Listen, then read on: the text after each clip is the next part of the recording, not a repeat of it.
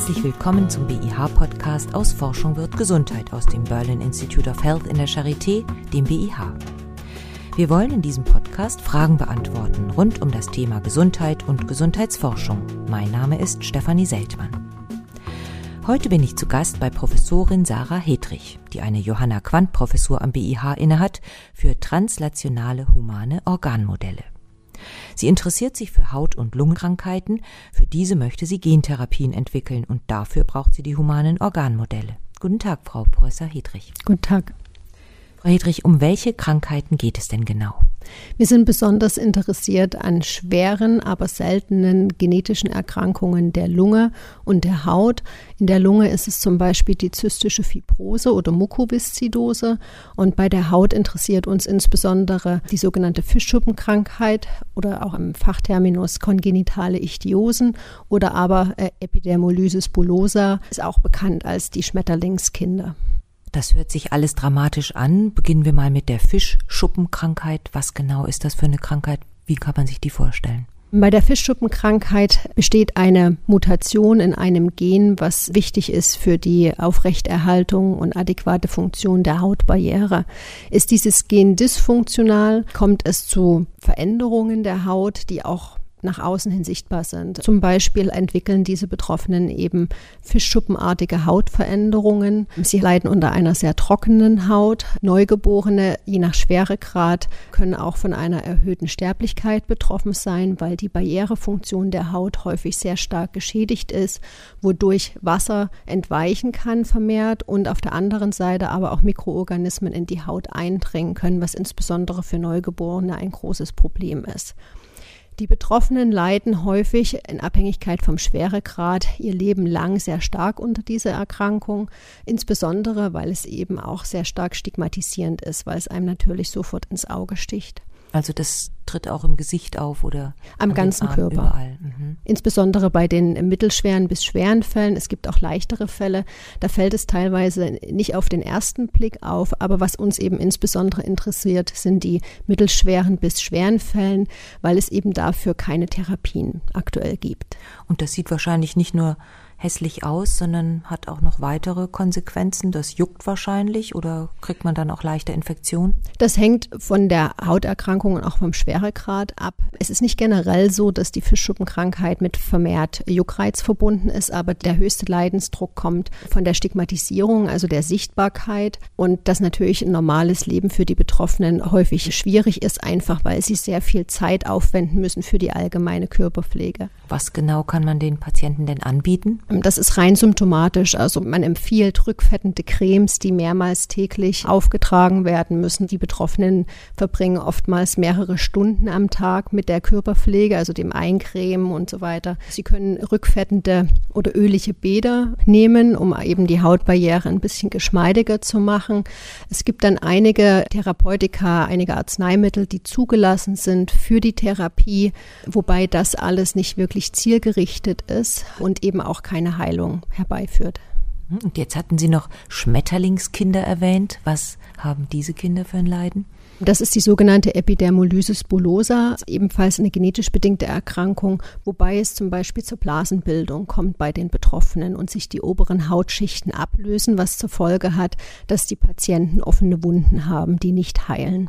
Durch die offenen Wunden besteht natürlich auch ein sehr hohes Infektionsrisiko und sie sind natürlich offenkundig in ihrer Lebensqualität massivst eingeschränkt, weil sie eben nicht am normalen Leben teilnehmen können, weil es immer ein Risiko ist, weitere Verletzungen sich zuzuführen. Zum Beispiel ist für sie schon alleine Bahnfahren ein großes Problem oder längere Strecken im Auto, weil diese mechanische Beanspruchung beim Sitzen zum Beispiel für die Patienten ein großes Problem ist, was eben weitere Wunden verursachen kann. Und wenn eben sehr große Hautareale betroffen sind und die Haut dysfunktional ist, ist das natürlich auch ein gewisses Risiko für Infektion zum Beispiel und kann auch in die lebensbedrohliche Richtung gehen. Wie viele Menschen sind denn davon betroffen?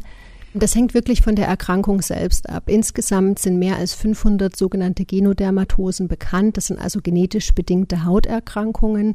Es gibt manche Genodermatosen, wo lediglich 100 Fälle weltweit bekannt sind. Es gibt dann andere, wie zum Beispiel die Epidermolysis bullosa oder aber auch die kongenitale Ichtiosen, wo mehrere Zehntausend, Hunderttausende weltweit bekannt sind. Sie zählen dennoch als selten, weil, und da schwanken die Werte auch sehr stark, zum Beispiel bei kongenitalen Ichtiosen lediglich zwei oder drei Personen auf 100.000 Individuen betroffen sind. Und das zählt dann eben als seltene Erkrankung. Und ist da jeweils nur ein einziges Gen verändert? Ähm, das hängt ebenfalls von der Erkrankung ab, die für uns relevant sind, wie zum Beispiel die kongenitalen Ichtiosen und auch Epidermolysis bullosa ist es tatsächlich so. Auch bei der zystischen Fibrose, bei der Lungenerkrankung, an der wir forschen, ist es auch so, dass ein Gen vorzugsweise. Es gibt immer seltene Fälle, wo es auch teilweise anders sein kann, aber der Großteil der Betroffenen haben tatsächlich eine Mutation in einem Gen. Kommen wir noch kurz auf die dritte Erkrankung, die Mukoviszidose. Die kennt man etwas eher. Das ist, glaube ich, eine der häufigeren seltenen Erkrankungen.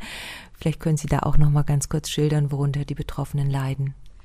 Die Betroffenen leiden unter einem sehr dickflüssigen Schleim, welches sich in der Lunge ansammelt und auch nicht adäquat abtransportiert werden kann.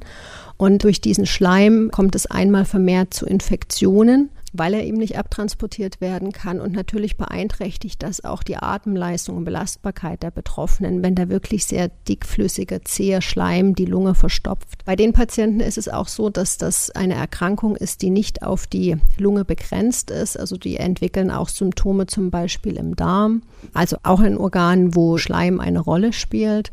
Die Patienten haben auch nach wie vor eine eingeschränkte Lebenserwartung. Die Therapiemöglichkeiten haben sich da im Gegensatz zu den genetischen Hauterkrankungen in den vergangenen Jahren massiv verbessert. Also wir haben jetzt viel, viel mehr Möglichkeiten, Patienten zu behandeln. Aber auch da gibt es bislang keine Möglichkeit, die Erkrankung zu heilen. Mhm. Und das wollen Sie jetzt ändern und deshalb planen Sie eine Gentherapie, aber zunächst mal den Schritt zuvor. Sie haben Organmodelle für diese Krankheiten entwickelt. Wie kann man sich das vorstellen? Das sind quasi, wie der Name schon sagt, Modelle der Gewebe, die für uns von Interesse sind, also zum Beispiel Hautmodelle oder aber auch Lungenmodelle, die eben die Charakteristika der menschlichen Haut oder der menschlichen Lunge im Reagenzglas nachbilden. Der große Vorteil dieser Modelle ist, dass sie eben im Vergleich zu Tiermodellen einfacher handhabbar sind, aber gleichzeitig näher an der tatsächlichen Situation des Menschen. Also die Gewebecharakteristika werden in diesen Organmodellen besser abgebildet als bei Tiermodellen. Wenn wir uns das bei der Haut zum Beispiel anschauen, in der Hautforschung werden sehr häufig Mausmodelle verwendet. Die Haut der Maus ist extrem dünn, also da hat man zwei bis drei Hautschichten. Beim Menschen ist man dann bei ungefähr 20 Hautschichten. Also das ist schon allein von der Dicke ein riesiger Unterschied. Und man weiß eben auch, dass die Physiologie, also die normalen Abläufe in dem Gewebe anders sind beim Maus als beim Menschen. Wenn man jetzt konkret an diese Erkrankungen denkt, dann ist es zum Beispiel so, dass man diese genetischen Erkrankungen zwar in den Mäusen induzieren kann, das heißt, man kann die Gene, die für die Krankheiten verantwortlich sind, ausschalten zum Beispiel und kann dann diesen Krankheitstyp da induzieren. Das Problem ist zum Beispiel nur, dass die Mäuse direkt nachdem sie geboren werden versterben, weil diese Mutation bei Mäusen zum Beispiel immer letal ist. Es gibt da Möglichkeiten, das zu umgehen, indem man gewisse menschliche Hautkonstrukte auf die Maus drauf transplantiert. Aber das ist extrem umständlich und man weiß auch, dass oftmals die Reaktivität des Gewebes nicht eins zu eins dem des Menschen entspricht. Und mit den Organmodellen können wir eben wirklich im menschlichen Gewebe arbeiten, aber eben noch nicht im Menschen selber. Aber wir haben den gleichen Aufbau, wir haben die gleichen sogenannten biologischen Barrieren, die eben ein Problem darstellen, wenn man Sachen in die Lunge oder aber auch in die Haut hinein transportieren möchte. Und das ist aktuell auch der große Fokus bei uns. Erstmal Methoden zu entwickeln, mit denen man die Gentherapie überhaupt zum Ort des Geschehens hinbekommen kann. Weil das ist, wenn man ehrlich ist, aktuell unser größtes Problem. Kommen wir gleich drauf auf die Gentherapie. Eine Frage noch. Sie haben also kann man sich das so vorstellen, kleine Hautstückchen in der Reagenzschale schwimmen, die menschliche Haut widerspiegeln. Woher haben Sie diese kleinen Stückchen? Entnehmen Sie da richtige kleine Patches aus der Haut von Betroffenen oder von Gesunden, um das zu vergleichen? Oder züchten Sie diese kleinen Hautorganmodelle aus Stammzellen? Also es ist letzteres, wir züchten die kleinen Lungen oder aber auch Hautmodelle. Was wir da machen, ist, wir bedienen uns humaner Zellen. Ähm, da gibt es mehrere Möglichkeiten. Entweder man nimmt Stammzellen oder bei chirurgischen Eingriffen fällt oftmals auch äh, menschliches Gewebe an, was nicht weiter verwendet werden kann. Und aus diesem menschlichen Gewebe holen wir dann die Zellen heraus, die für uns interessant sind, kultivieren sie dann so, dass sie in die Lage versetzt werden, das eigentliche Gewebe, wo sie herkommen, wieder nachzubilden. Und das funktioniert erstaunlich gut, zum Beispiel bei der Lunge haben wir dreidimensionale Lungenmodelle, wo wir eben wirklich auch die Zilien der Lunge haben. Also diese kleinen Flimmerhärchen. Die Flimmerhärchen haben, die zum Beispiel auch in der gleichen Geschwindigkeit schlagen, wie sie das bei, in der menschlichen Lunge tun. Und wir haben die Zellen, die den Mukus produzieren, also den Schleim in der Lunge, was auch die Barriere ist, wenn man eben an Gentherapien bei der Lunge denkt, weil die müssen erstmal durch diesen Schleim durch, der ja, wie wir vorhin besprochen haben, bei zystischer Fibrose oder Mukoviszidose eben sehr, sehr dickflüssig ist, was ein großes Problem darstellt. Und haben Sie das auch dann diese Organmodelle von tatsächlich Betroffenen, sodass Sie den Krankheitsprozess möglicherweise nachstellen können? Ja, also es gibt mittlerweile relativ große sogenannte Biobanken, aus denen man Zellen von Betroffenen erhalten kann. Das ist besonders gut etabliert für zystische Fibrose. Für die Hauterkrankungen ist das weniger gut etabliert, aber da arbeiten wir tatsächlich mit anderen Instituten zusammen. Wir haben auch selber Betroffene rekrutiert und Hautzellen entnommen. In der Regel sind Betroffene extrem supportiv und unterstützend, sehr offen und weil der Leidensdruck so hoch ist, wollen sie halt wirklich auch dazu beitragen, dass neue Therapien entwickelt werden. Das kommt uns natürlich zugute. Das heißt, wir entnehmen dann kleine Biopsien bei Betroffenen zum Beispiel, können dann die Zellen rausholen. Die haben diese genetische Mutation und die können wir dann eben verwenden, um unsere Modelle aufzubauen. Diese Zellen, die Sie da rausholen, das sind Stammzellen oder? Es gibt verschiedene Ansätze. Es können Stammzellen sein, es können aber zum Beispiel, was wir bei der Haut auch machen, wir holen direkt die Hautzellen selber heraus. Die lassen sich für eine gewisse Zeit dann auch kultivieren, haben die genetische Information, die wir brauchen. Und wir wissen auch, dass sie dann eben, wenn wir sie in die Gewebe wieder einbringen, dann auch, man sagt, den Phänotyp, also dieses Erscheinungsbild und die Charakteristika des Patienten auch widerspiegeln. Und jetzt kommen wir mal auf die Gentherapie zu sprechen. Man stellt sich das als Laie so vor, Sie tauschen das kranke Gen gegen ein gesundes Gen aus oder wie genau kann man sich das vorstellen? So in etwa, ja, das ist tatsächlich so. Und das ist das Spannende daran, weil das jetzt tatsächlich Realität geworden ist durch die Entdeckung und Entwicklung von CRISPR. CRISPR-Cas9. Das ist diese Genschere, für die es den Nobelpreis gab. Genau, für den es den Nobelpreis gab.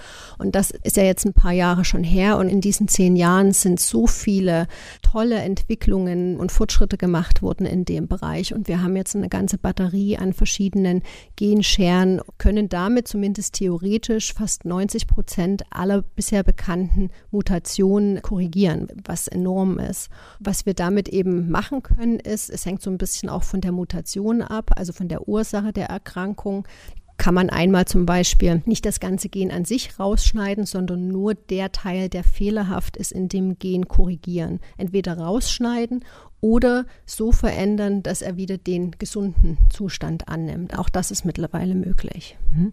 Dazu müssten Sie aber sowohl die Schere als auch das gesunde Gen in die Zelle reinbekommen und eigentlich müssten Sie die ja auch in jede Zelle, zumindest in jede Haut oder in jede Lungenzelle hineinbekommen, damit der ganze Körper, der ganze Mensch wieder gesund wird.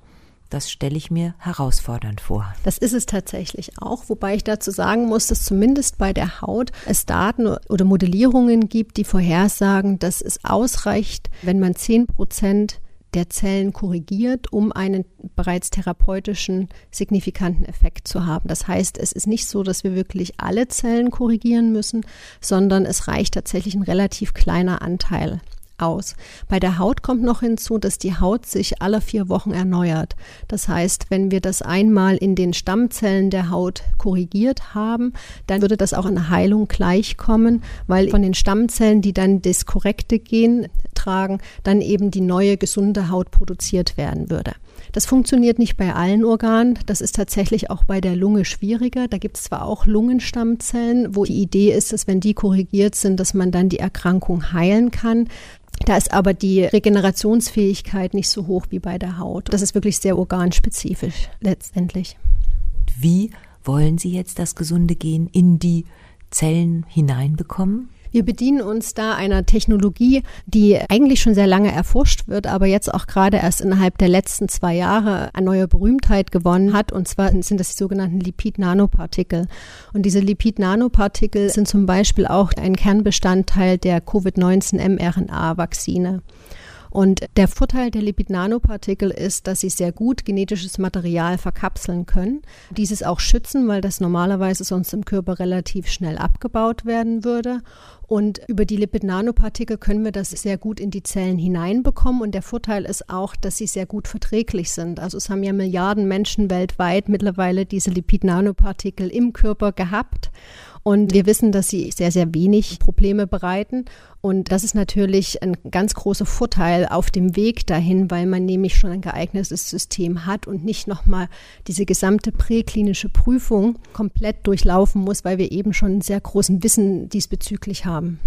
Und diese Lipid-Nanopartikel, die würde man dann mit einer Creme auf der Haut verstreichen oder spritzt man die wie bei der Impfung in den Muskel oder möglicherweise sogar ins Blut? Bei den Hauttherapien ist es tatsächlich so gedacht, dass man das Ganze lokal macht, also wirklich auf die Haut applizieren. Systemisch, also ins Blut, das macht keinen Sinn, weil die Zellen, die wir erreichen wollen und müssen, sind in der Haut. Und wenn man das ins Blut appliziert, wird es meiner Meinung nach keinen Effekt haben, weil die Lipid-Nanopartikel könnten die Zellen, die wir erreichen müssen, aus dem Blut heraus nicht erreichen. Und dann ist eine Möglichkeit, die Creme, also für mich klingt das ein bisschen naiv, weil die Hautbarriere, auch wenn sie schwer geschädigt ist, wie bei den Patienten, ist dennoch überraschenderweise effektiv und restriktiv. Das heißt, die Lipid-Nanopartikel können ohne Hilfe nicht einfach in die Haut eindringen. Und wir arbeiten da eben an der sogenannten Co-Applikation, also an der gleichzeitigen Anwendung von physikalischen Methoden, mit denen man die Barrierefunktion kurzfristig schwächen kann, damit die Lipid-Nanopartikel an ihren Wirkort gelangen können. Oder wir arbeiten auch an der Entwicklung von sogenannten Microneedle Patches, also das sind wie kleine Pflaster, die ganz, ganz kleine Nadeln haben, die aber nicht einen Schmerz auslösen. Also sie sind so kurz, dass sie nicht die Schmerzrezeptoren in der Haut erreichen. In die verpacken wir die Lipid-Nanopartikel Nanopartikel und dann kann man das wie so eine Art Pflaster aufbringen und dann werden die Lipid-Nanopartikel zum Ort des Geschehens transportiert. Und diese Lipid-Nanopartikel enthalten dann tatsächlich das gesunde Gen und die Genschere. Ja. Und das müsste man dann wahrscheinlich Stück für Stück am ganzen Körper applizieren. Ich glaube, dass es unrealistisch ist, dass man das Ganze am ganzen Körper appliziert tatsächlich. Insbesondere bei einem Erwachsenen haben wir da eine Körperoberfläche von zwei Quadratmeter. Aber wie bereits angesprochen, ist das auch nicht notwendig nach aktuellem Stand. Also ich denke, dass wenn man bereits 30 oder 40 Prozent der Körperoberfläche behandeln würde, könnte man signifikant die Symptomatik lindern und das Leben des Betroffenen verbessern. Die Idee ist außerdem, dass wenn man das Ganze wirklich irgendwann zur Marktreife gebracht hat oder auch dann die Translation zum Patienten stattfinden soll, dass idealerweise diese Behandlung auch bereits bei Kindern und Neugeborenen stattfinden würde. Dann ist die Körperoberfläche, die behandelt werden muss, auch noch kleiner und es würde natürlich auch das Leben der Betroffenen stark vereinfachen. Aber wir sind aktuell diesbezüglich noch sehr am Anfang und ich glaube, das wird noch eine ganze Weile dauern, bis wir da an dem Punkt angelangt sind. Aber ich glaube, das ist wirklich eine extrem spannende Zeit und auch ein ganz großer Hoffnungsschimmer für viele Betroffenen. Wenn Sie sagen, Sie würden eventuell schon Neugeborene oder kleine Kinder behandeln, dann gehen Sie ja davon aus, dass diese Änderung, die Sie da einfügen, auch von Dauer ist. Also dass die Stammzellen, wenn die einmal verändert sind, ihr Leben lang gesund bleiben und gesunde Haut produzieren. Das wäre der Idealfall. Ob wir das erreichen können, wissen wir tatsächlich noch nicht, weil es gibt tatsächlich auch da eine Diskrepanz zwischen den Modellen, die wir verwenden. Das wissen wir auch von Tierversuchen, die sagen auch nicht 100 Prozent voraus, was beim Menschen passiert. Also da gibt es noch ganz viele Fragezeichen. Sollte es aber auch nicht der Fall sein, ich hatte ja angesprochen, die Haut regeneriert sich alle vier Wochen. Sollten wir aus irgendwelchen Gründen nicht in der Lage sein, die Stammzellen zu erreichen, sondern nur die existierenden Haut Zellen. Selbst dann würde es äh, zu einer signifikanten Verbesserung der Symptomatik kommen, zumindest für vier Wochen. Das heißt also, auch dann müsste man wahrscheinlich das immer mal wieder applizieren, aber eine tägliche Anwendung wäre nicht notwendig.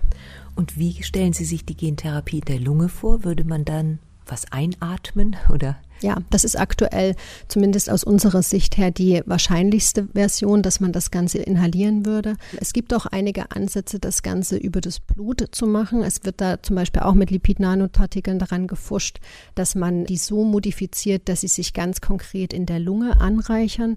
Da sehe ich das Problem, dass sie dann auch da in der Lunge einen sehr weiten Weg vor sich haben zu den Zellen zu gelangen, die korrigiert werden müssten, um dann einen therapeutischen Effekt zu haben. Also ich persönlich glaube, dass tatsächlich die inhalative Anwendung notwendig sein wird. Und vermutlich auch mehrfach. Das müssen wir herausfinden, ja. Wie sicher ist denn eine solche Gentherapie? Weiß die Schere wirklich ganz genau, wo sie schneiden muss, wie das neue Gen in die Erbsubstanz eingefügt wird? Irrt sie sich nie was würde passieren, wenn doch? Das ist eine ganz wichtige Frage, die wir schlussendlich noch nicht zu 100 Prozent beantworten können.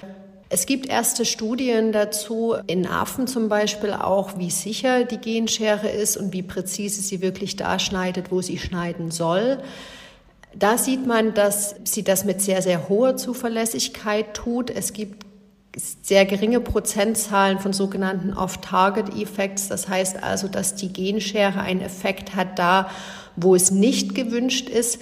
Da stellt sich für uns die Frage, ist das klinisch oder therapeutisch relevant? Hat das einen potenziellen negativen Effekt? Die große Angst dabei ist, dass man zum Beispiel schneidet in einem Bereich, der für das Immunsystem wichtig ist, aber auch für die Kontrolle des Zellwachstums und der Zellteilung. Und da ist zumindest theoretisch die Gefahr, dass sollte da ein Schnitt stattfinden, dass dann Krebs entstehen könnte. Das beobachtet man natürlich sehr genau und untersucht man sehr genau.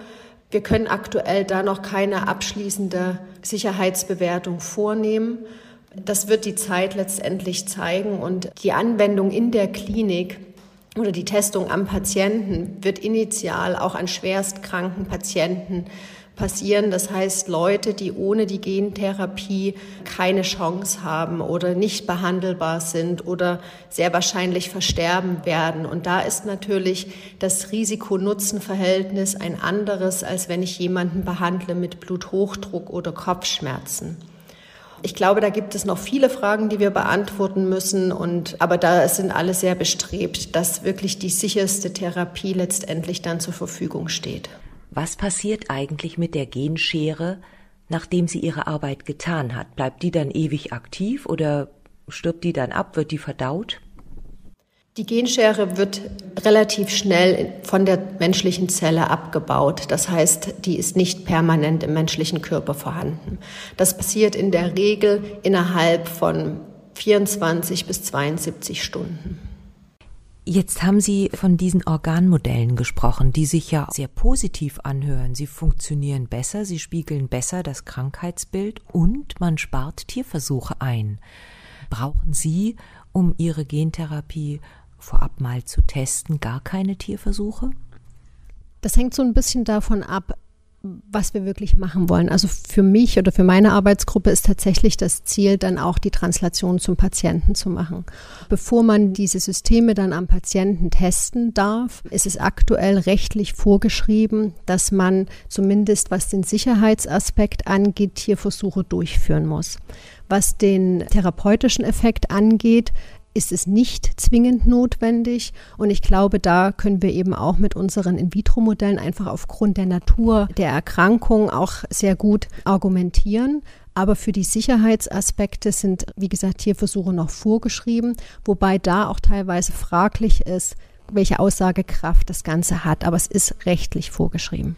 Sehen Sie generell Bedarf für Alternativen zu Tierversuchen auch bei anderen Krankheitsforschungen? Ja, da ist ein sehr großer Bedarf da, einfach weil wir wissen, dass die biomedizinische Forschung da in einem sehr großen Modelldilemma steckt. Und das ist ja etwas, was schon sehr lange diskutiert wird und auch gerade jetzt über die letzten fünf bis zehn Jahre immer intensiver. Und es gibt ein sehr großes Interesse und eine große Bewegung dahingehend, mehr komplexe humanbasierte Modelle zu entwickeln und auch zu nutzen und diese immer mehr in die präklinische und aber auch in die klinische Forschung Forschung zu implementieren. Und ich glaube auch wirklich, dass das die Zukunft sein wird. Und da ist sehr viel in Bewegung, da ist auch sehr viel auf regulatorischer Ebene in Bewegung, also sei es bei den Zulassungsbehörden in Europa, der EMA, aber auch in den USA, also die FDA, die haben entsprechend auch schon ihre Guidelines angepasst oder sind dabei, diese zu aktualisieren, weil sie eben auch sehen, dass die Tierversuche häufig wenig Vorhersagekraft haben für den Menschen. Und daher ist allen Beteiligten daran gelegen,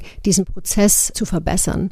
Einfach auch, weil aktuell die Ausgaben für Forschung und Entwicklung im Pharmabereich waren nie höher. Das Problem ist aber, dass das, was letztendlich hinten rauskommt, also die Anzahl der neu zugelassenen Wirkstoffe, disproportional niedrig sind angesichts des hohen Investments. Das hat mehrere Gründe. Das sind nicht nur die Tierversuche. Aktuell ist es tatsächlich so, dass ganz viele Medikamente, die dann in die klinische Prüfung gehen, Phase 1, Phase 2, Phase 3, dann eben doch nicht die von Tierversuchen vorhergesagte Wirksamkeit oder Sicherheit haben und dann die Entwicklung gestoppt wird. Aber zu dem Zeitpunkt ist schon wahnsinnig viel Geld reingeflossen und da gilt es wirklich, diesen Prozess zu verbessern und zu optimieren. Und ich glaube, dass die Organmodelle da einen ganz wichtigen Beitrag leisten können. Es wäre naiv zu glauben, dass man alle Tierversuche in naher Zukunft einsparen kann. Das wird nicht passieren. Dafür gibt es auch zu viele Limitierungen der Organmodelle. Ich glaube aber, dass es wirklich sinnvoll ist und das wird auch die Zukunft sein, dass beide Modellarten parallel und komplementär genutzt werden. Sie haben bereits gesagt, dass Sie damit rechnen, dass das jetzt nicht morgen auf den Markt kommt, eine Gentherapie für die Fischschuppenkrankheit oder die Schmetterlingskinder. Aber trotzdem, um mal denjenigen, die hier zuhören und möglicherweise auf eine Therapie hoffen, können Sie einen ungefähren Zeithorizont angeben, wann Sie denken, wann man das möglicherweise in die Anwendung bringen kann? Ich glaube tatsächlich, dass das zumindest für den Pharmabereich relativ schnell passieren wird. Also es war erst gestern oder vorgestern eine Meldung auch von Pharmaunternehmen in den USA, die jetzt neue klinische Studien starten werden im Bereich der Genschere und des Geneditierens, aber für Lebererkrankungen zum Beispiel. Was ich damit sagen möchte, ist, dass es bereits erste klinische Studien gibt, wenige, aktuell hauptsächlich im Bereich Leber, aber es gibt sie schon, wo eben die Genschere am getestet wird. Im Bereich der Hauterkrankungen zum Beispiel arbeiten wir gerade daran, so eine Firma zu gründen, die genau das vorantreiben möchte. Unser Ziel ist es tatsächlich, dass wir, wenn wir die adäquaten Investoren finden, weil das kostet natürlich auch sehr viel Geld, diese Entwicklung, dass es aber realistisch ist, dass man das Ganze in die klinische Prüfung bekommt innerhalb von vier bis fünf Jahren einfach auch, weil die Lipid-Nanopartikel, auf denen das Ganze basiert, eben schon Milliarden von Menschen verabreicht wurde und wir wissen, dass es ein sehr, sehr gutes Sicherheitsprofil hat. Wir wissen auch, dass die Genschere funktioniert. Jetzt ist der Knackpunkt aktuell eben noch die Methode so zu verfeinern, dass wir wirklich die Lipid-Nanopartikel dahin bekommen, wo wir sie haben möchten. Es ist prinzipiell aber ein sehr großes Interesse da, sowas schnell in die Klinik zu bekommen. Es gibt da auch entsprechende Förderprogramme und sehr viel Hilfestellungen tatsächlich, weil man eben weiß, dass da ein sehr großer Bedarf ist, hoher Leidensdruck ist und wir jetzt wirklich die Möglichkeiten haben, das vorwärts zu bringen.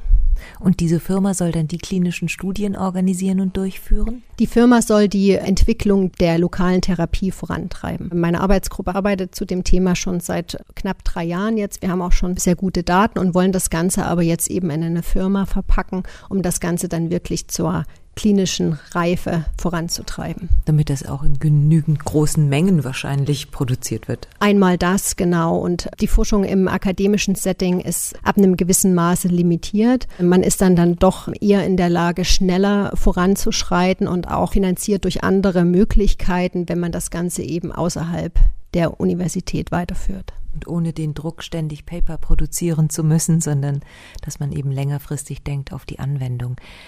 Ein Wort noch zu den Kosten einer solchen Therapie. Wahrscheinlich müsste man ja individualisiert für jeden Patienten eine eigene Therapie entwickeln, denn jeder Patient hat vielleicht eine etwas andere Genveränderung, die zu seiner Krankheit führt. Haben Sie da Vorstellungen? Ja, das ist tatsächlich so. Also es gibt natürlich Patienten, die haben die gleiche Mutation, für die ist es natürlich einfacher, aber die Modifikationen, die man vornehmen muss, sind tatsächlich extrem gering, weil wenn man mit der Genschere arbeitet, hat man eine gewisse Komponente, die man dem zufügt, die der Genschere vorgibt, wo sie hinzugehen hat und wo sie schneiden muss. Und die einzige Komponente, die man an dem System verändern muss, ist tatsächlich diese sogenannte Guide-RNA. Das ist relativ einfach machbar, ähnlich auch wie bei den Covid-19 mRNA-Impfstoffen. Die können auch relativ schnell an neue Subtypen angepasst werden, weil die einzige Komponente, die verändert werden muss, ist eben die mRNA. Und das kann man tatsächlich extrem schnell machen. Das heißt, der Aufwand, ist überschaubar, Individualisierung ist aber dennoch notwendig. Es gibt Gentherapien im Bereich der Krebstherapie, die kosten mehrere hunderttausend Euro. Muss man auch in diesen Größenordnungen bei den Gentherapien denken, die Sie entwickeln? Ja, also mindestens. Ich denke, dass man dort eher zumindest initial im Millionenbereich ist tatsächlich. Diese Kostenkalkulationen werden häufig durchgeführt, basierend darauf, was ist die aktuelle Standardtherapie, was kostet die und was ist jetzt der große Nutzen dieser neuen Therapie. Und wenn man das auf die Genodermatosen bezieht, gibt es zumindest bei den Genodermatosen gibt es nichts aktuell. Man muss eben auch im Hinterkopf behalten, dass die Entwicklung von sowas und gerade im experimentellen Bereich, dass das sehr, sehr teuer ist.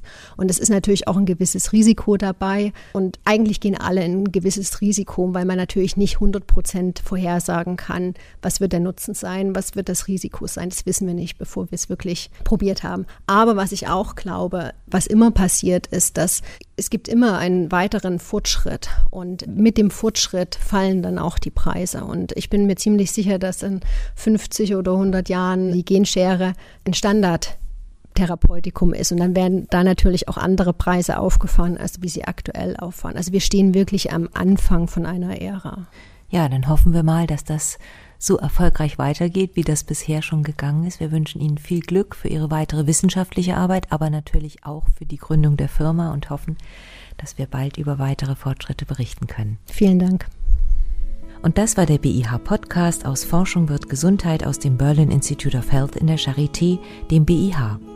Professorin Sarah Hedrich berichtete über menschliche Organmodelle und über Gentherapien gegen Haut- und Lungenkrankheiten. Falls auch Sie eine Frage zur Gesundheit oder zur Gesundheitsforschung haben, schicken Sie sie gerne an podcast.bih-charité.de. Tschüss und bis zum nächsten Mal, sagt Stefanie Seltmann.